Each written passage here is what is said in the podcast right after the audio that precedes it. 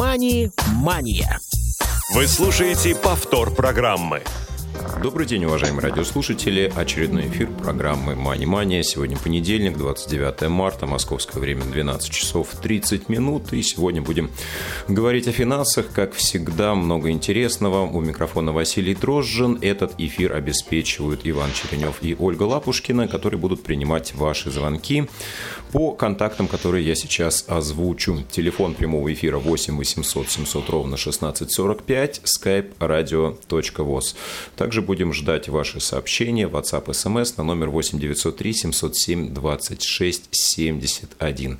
Если вы слушаете нашу программу в записи, вы можете написать нам свои комментарии на почту радиособакарадиовоз.ру в теме не забывайте делать пометку «Мани-мания». Сразу хочу извиниться за свой немного простуженный голос. Вот, но надеюсь, это не помешает нашему сегодняшнему эфиру, а, который будет посвящен продолжению теме инвестирования. Сегодня рассмотрим более сложные инвестиционные инструменты и поможет нам в этом представитель службы по защите прав потребителей и обеспечению доступности финансовых услуг Банка России Петр Ломакин. Петр, здравствуйте еще раз. Добрый день, Василий. Добрый день, уважаемые радиослушатели. Да, рада вас а, слышать вновь в нашей программе. А, давайте поговорим, знаете, о чем? Вот часто, когда мы говорим о различных инвестпродуктах, всплывает такое понятие, как квалифицированный инвестор и неквалифицированный инвестор. А, попробуем разобраться, что это за понятие и насколько неквалифицированный инвестор может вкладываться в различные инструменты, что для него доступно, что нет. Очень хороший вопрос, э, Василий. Действительно, э, разделение инвесторов на две категории, оно э, существует на финансовом рынке, оно уже достаточно существенный период времени присутствует. Само понятие, вот как квалифицированный инвестор и неквалифицированный инвестор, оно прописано в законодательстве. Есть определенные критерии для того, чтобы то или иное лицо, физическое либо юридическое лицо, признать квалифицированным инвестором, необходимо соответствовать а, критериям. Вот эти критерии, они прописаны в законе о рынке ценных бумаг и детализированы в подзаконном акте. А, ключевое, что необходимо понимать а, в этой части, что сама процедура присвоение статуса квалифицированного инвестора означает, что а, лицо а, сможет совершать сделки с более рисковыми и более сложными финансовыми инструментами. То есть это а, такой элемент защиты достаточно неопытного, неподготовленного инвестора от тех продуктов, которые могут нанести ему существенный вред, если он инвестирует в них, не понимая их сути.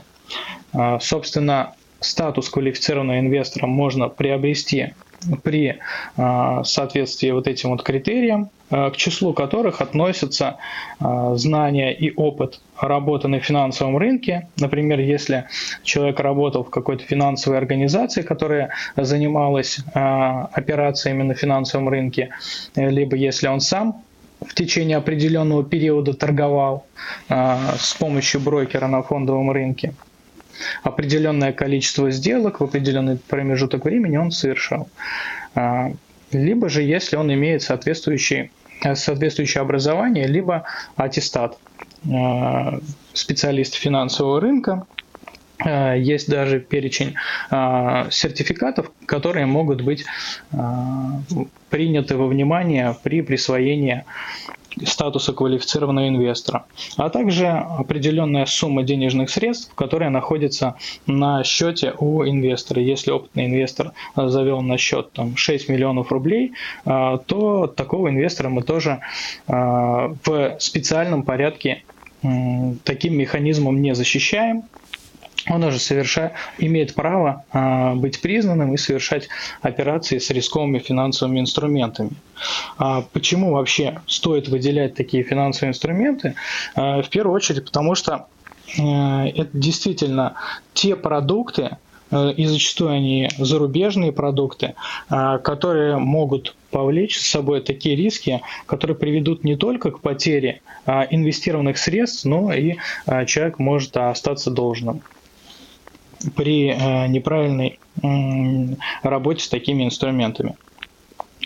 К числу Э, таких продуктов относятся в том числе структурные облигации. Здесь э, не нужно путать со всеми структурными продуктами. Структурная облигация, тоже в понимании закона, это та облигация, по которой не гарантирован ни доход, ни тело. То есть э, эмитент не гарантирует, что вернет вам сумму первоначально инвестированных средств.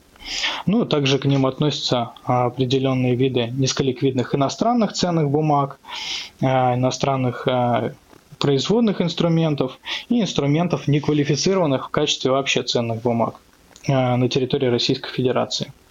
Вот, поэтому общий принцип законодательства – это сначала торговля с простыми инструментами, только после приобретения определенного опыта переход к более сложным. Вот это ключевой смысл, в принципе, введения а, такого разделения на квалифицированный и неквалифицированный инвестор.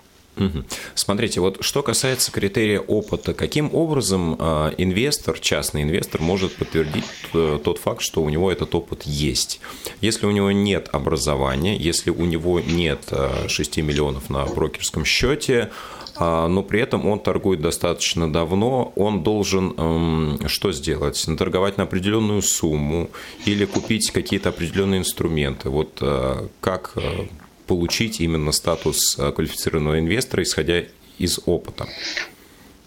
Ну, это достаточно просто. Это необходимо совершать операции с ценными бумагами, либо производными финансовыми инструментами, но не внебиржевыми, а биржевыми фин, производными финансовыми инструментами.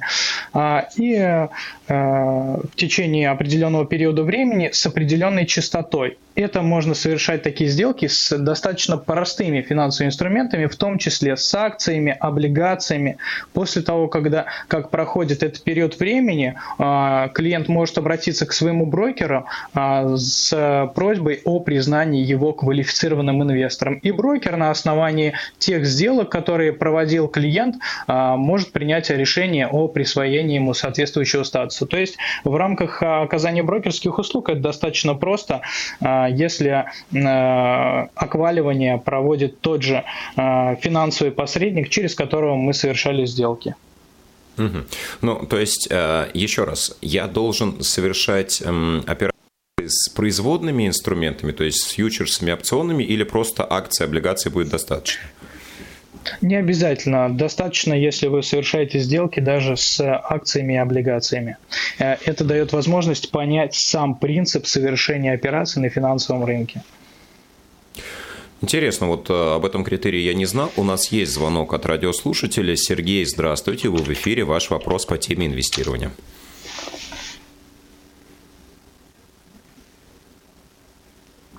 Подскажите, а что, а... есть ли мобильные приложения, которые помогают э, в тестировании? Это первое. И второе. Э, уважаемые незрячие, если вам приходит сообщение с, от вашего банка с какими-то деньгами, то и вы знаете, что вам деньги никто не должен был положить на карту, то позвоните в банк и э, сообщите об этом, потому что так сейчас обманывают людей, вызванивают людей, говорят, мы вам по ошибке перевели, вы нам верните, а потом ты теряешь э, гораздо больше. А, да, об этом вы уже в прошлый раз рассказывали. Спасибо. Нет, это новый а, Первая часть вопроса. Ага. Да. Вот. Да, спасибо. Первая часть вашего вопроса, к сожалению, Сергей, если вы нас еще слышите, а, ну, если я правильно понял вопрос Сергея, первую его часть относительно мобильных приложений для инвестирования, доступны ли они, имеется в виду, видимо, критерий а, работы с программами экранного доступа, постараюсь ответить. Если вы имеете в виду доступ на биржу, то а, основные приложения ну, наиболее популярных брокеров, они а, более-менее доступны, да, пользоваться ими можно, есть э, определенные неподписанные элементы управления, но в целом все доступно, поэтому инвестировать через э, ну, наиболее популярных брокеров на э, нашем рынке это возможно. Итак, возвращаемся к инструментам инвестирования. Немножко мы уже затронули тему структурных продуктов. Что же это такое? Где их можно встречать, только ли на бирже, либо каким-то образом еще можно инвестировать э, в эти инструменты, в чем их особенность? В целом, структурный продукт – это конструктор из нескольких финансовых инструментов. В его состав могут входить и депозиты, и облигации, а, и производные финансовые инструменты, такие как фьючерсы и опционы. А, при этом по депозитам доходность будет фиксированной, а по облигациям она будет чаще всего известна заранее, а вот по фьючерсам и опционам она будет непредсказуема.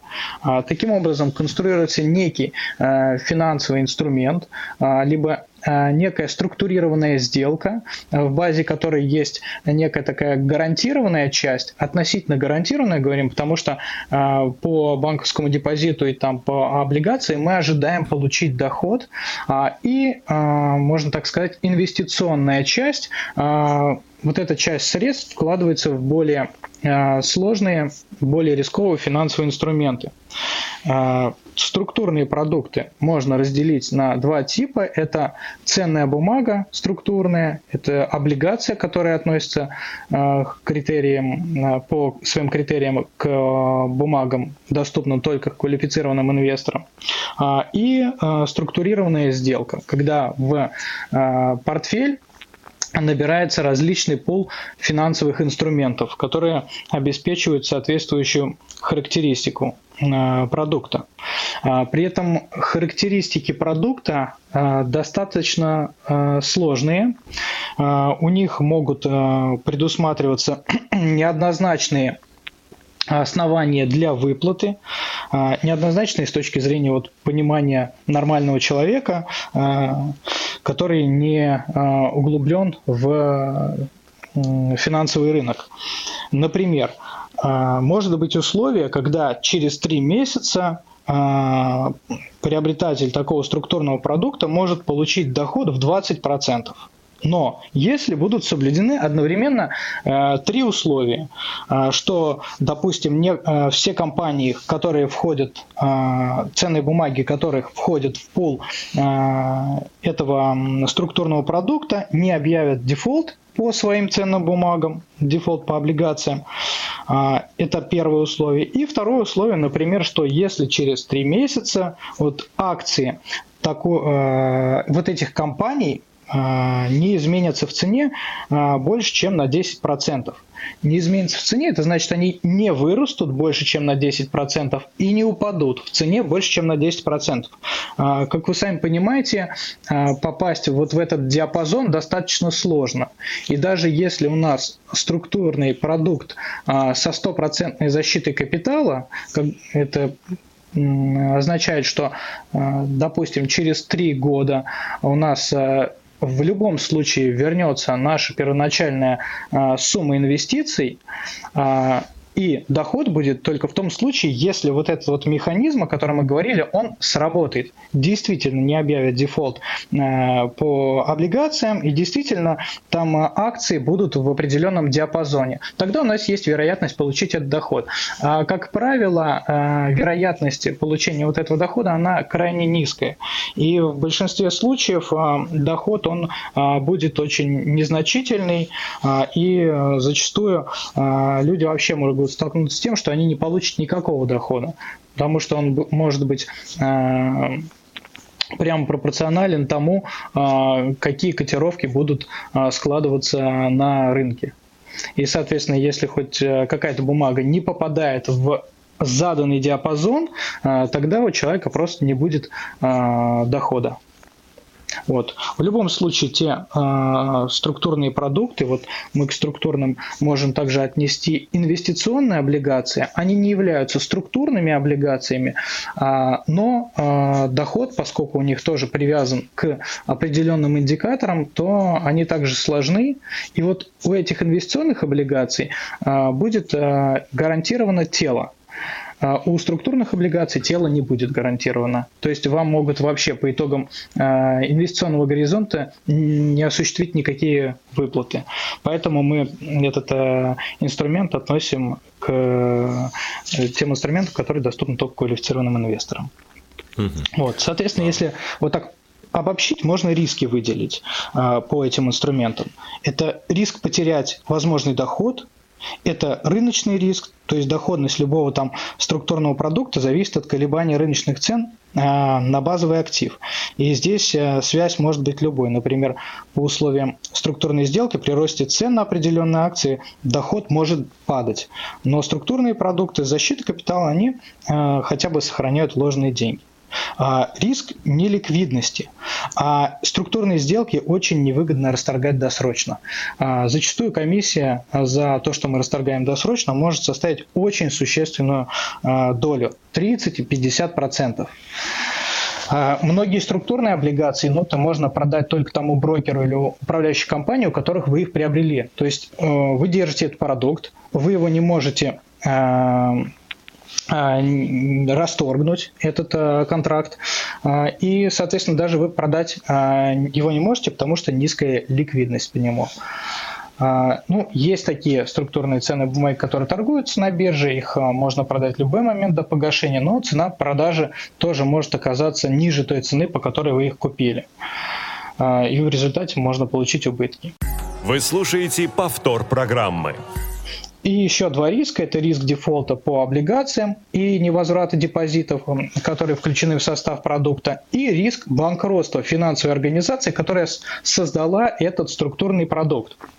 И это самый большой риск. Если обанкротится организация, которая выпустила структурную ценную бумагу, а, или с которой вы заключили структурированную сделку, то вернуть вложенные деньги будет очень трудно. Придется дождаться, когда завершится долгая процедура банкротства, и а, тут не стоит ожидать на а, полный возврат денег. Да, действительно, рисков э, достаточно много, как мы видим. Понятно, почему эти продукты доступны только квалифицированным инвесторам. А, давайте поговорим о том, что такое паевые инвестиционные фонды и на какие виды, в свою очередь, они подразделяются. Ну, паевый инвестиционный фонд, э, он объединяет деньги разных инвесторов, чтобы э, коллективно вложить их в какие-то финансовые инструменты, будь то акции, облигации, недвижимость и прочее. А, приобретение пая – это приобретение доли в этом портфеле. Таким образом, приобретая э, какой-то пай, вы становитесь сразу собственником тех ценных бумаг, которые приобретены в пол. А, паи тоже бывают квальные и неквальные, а, ну, предназначенные для квалифицированных инвесторов и для неквалифицированных инвесторов. Если а, в паевый инвестиционный фонд входят рисковые активы, то тогда он будет для квалифицированных инвесторов. А если же а, в них ходят а, достаточно надежные и простые финансовые продукты, а, то тогда он доступен для неквалифицированных инвесторов. Это очень интересный инструмент для инвестирования потому что он позволяет диверсифицировать вложения, Среди преимуществ такого инвестирования можно ответить это доступность. А, начальная сумма вложений в фонд может быть достаточно небольшой.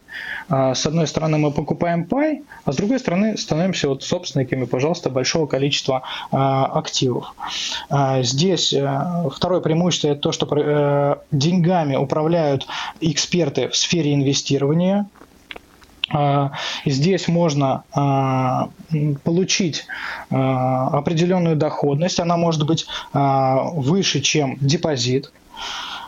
И здесь относительно низкие издержки. Если сравнивать ПИПы с самостоятельным инвестированием, то затраты, безусловно, будут ниже опять же, это связано в том числе с тем, что э, если я буду приобретать небольшое количество акций, облигаций различных компаний себе на брокерский счет, я буду совершать сделки.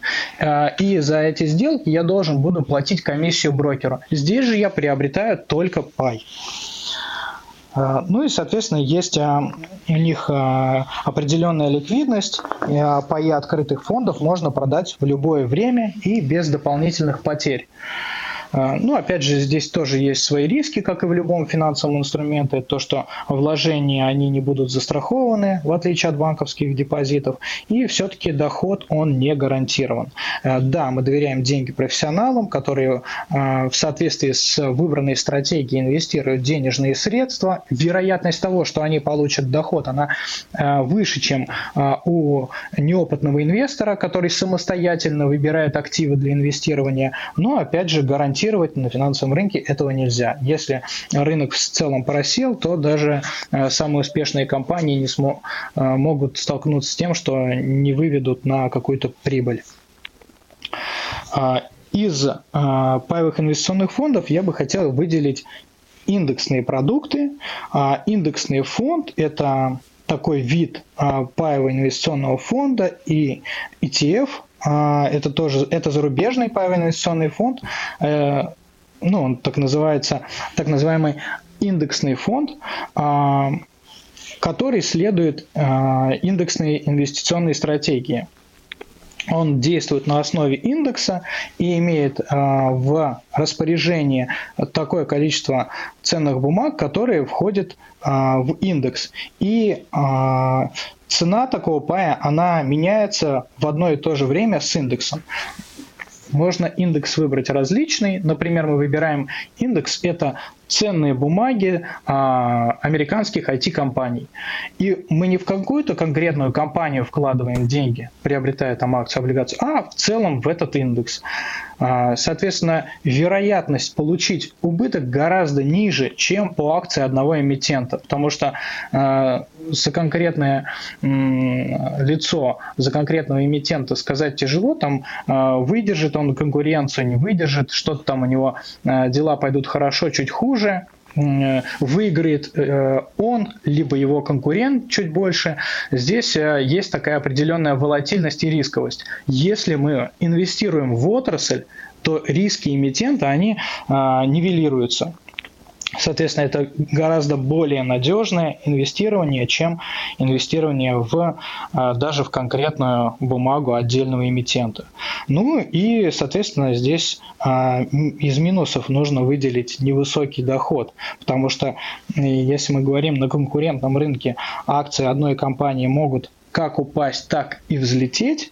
И, соответственно, если там, допустим, мы приобретаем акции и э, компания чувствует себя на рынке хорошо, она, они растут, тогда мы действительно можем э, заработать много. Но если мы вкладываемся в весь, во всю отрасль, тогда необходимо уже э, ориентироваться на то, что в целом это, эта отрасль будет расти. Э, как правило, вкладываются, вот, э, в индекс входят э, акции крупнейших, сильнейших компаний, поэтому э, в целом, э, как правило, э, такие индексы показывают положительную динамику, и они гораздо менее волатильны, чем ценные бумаги отдельно взятой компании. Угу. Вот, ну, если получается, что возвращаться индексный, к вопросу. Ага. Да, индексные фонды, получается, для начинающих инвесторов, наверное, более оптимальное решение, чем э, в целом да, какие-то продукты с активным управлением. Да, безусловно, Василий, и это очень важно. А, начинающему инвестору следует а, выбирать не конкретный а, сложный там инструмент, а инструмент как можно более простой и вкладывать в него небольшую сумму денег. То есть необходимо чувствовать рынок, заходить туда по чуть-чуть и начинать с более пассивных инструментов, с менее активных. Самый активный это будет там производный финансовый инструмент, когда нужно сидеть за монитором и контролировать э, курсы э, ежесекундно. А, да, и большинство граждан, естественно, не могут инвестировать свое время в такую деятельность. А, соответственно, необходимо в таком случае довериться профессионалам, которые у нас а, управляют соответствующим паевым инвестиционным фондом и совершают сделки на базе имеющегося у них опыта. Поэтому да, самое правильное для начинающего инвестора выбрать вот такие достаточно пассивные инструменты с низкой волатильностью. Угу. Ну и давайте в заключении буквально а, кратко рассмотрим инструменты инвестирования, которые находятся в сфере а, страховой деятельности, потому что часто слышим тоже про инвестиционное страхование жизни, а, накопительное инвестиционное страхование. Вот буквально несколько слов об этом. Ну, это вообще такой продукт, который предусматривает и страховку, и инвестиции одновременно. А, полис инвестиционного страхования жизни дает возможность получить инвестиционный доход и одновременно гарантирует выплаты при наступлении страхового случая, обычно в случае смерти. А деньги, которые вы доверите страховой компании, она вложит в различные финансовые активы, например, в акции, облигации, производники.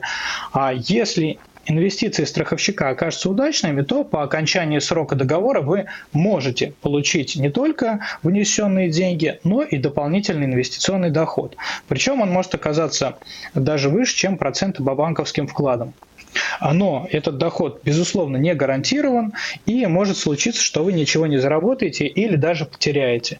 Вот э, как мы а, анализируем этот рынок, видим, что действительно а, доход потенциально он может быть, но вероятность его получения она не такая уж и высокая.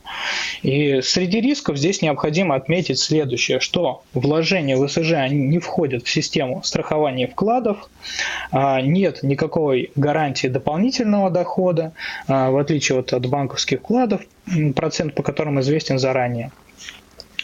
А, и нельзя без потерь досрочно расторгнуть договор. Это, пожалуй, один из самых э, значимых моментов.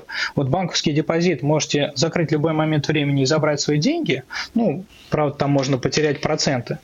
А, а вернуть все вложенные в СЖ деньги удастся только в период охлаждения. Это в течение 14 дней с момента заключения договора а, при условии, что страховой случай еще не наступил. А если же вы захотите прекратить договор СЖ а, позже, то вам выплатят часть денег в выкупную сумму. Чем меньше времени прошло с момента покупки полиса, тем меньше будет размер выкупной суммы. Например, весь первый год она может быть нулевой. А, то есть при расторжении договора в этот период вы ничего не получите. Здесь важно э, понимать, что а, по такому продукту а, законодательством установлена а, возможность а, расторгнуть этот договор в течение 14 дней. Это миним, вот такой минимально установленный срок, который отводится на период охлаждения. Если вы купили страховку, подумали о том, что она действительно вам не нужна, вы можете в течение вот двух недель обратиться в организацию и сказать, нет, верните мне деньги, и организация должна будет вернуть вам инвестированные средства.